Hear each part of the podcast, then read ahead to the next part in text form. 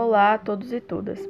Eu sou a Rafaela, aluna da oitava série do Colégio Franciscano Imaculada Conceição. Bem-vindo a mais um episódio do nosso podcast Mito ou Lenda. Hoje contarei para vocês o mito dos irmãos gêmeos Rômulo e Remo. Segundo a mitologia romana, Rômulo e Remo eram filhos de Reia Silva, que afirmada ter sido violentada pelo deus Marte. Seu tio, Amúlio, havia tirado Numitor, o pai de Silva, do trono de uma cidade denominada Alba Longa.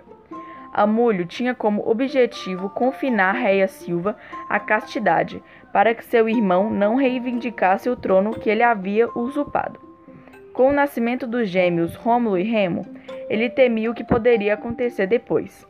Ele prendeu Reia em um calabouço e solicita que as crianças sejam jogadas no rio Tibre.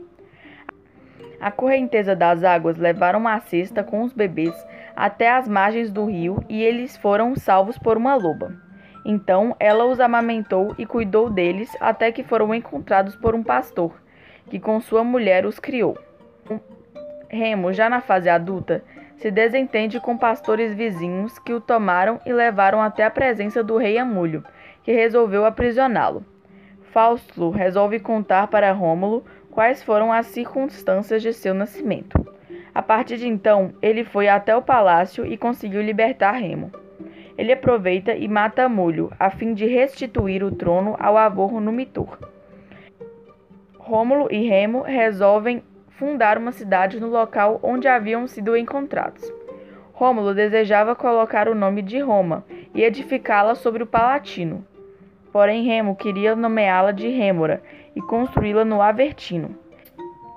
E desse momento em diante passou a ter entre os dois irmãos gêmeos uma discussão e disputa acirrada.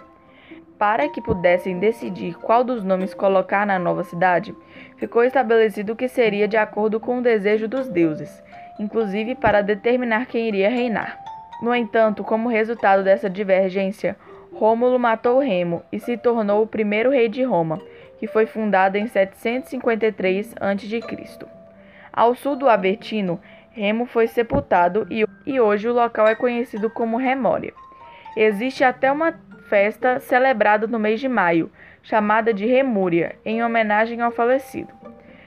Já Rômulo reinou por 38 anos e morre em 716 a.C., em virtude de uma grande tempestade provocada pelo deus Marte.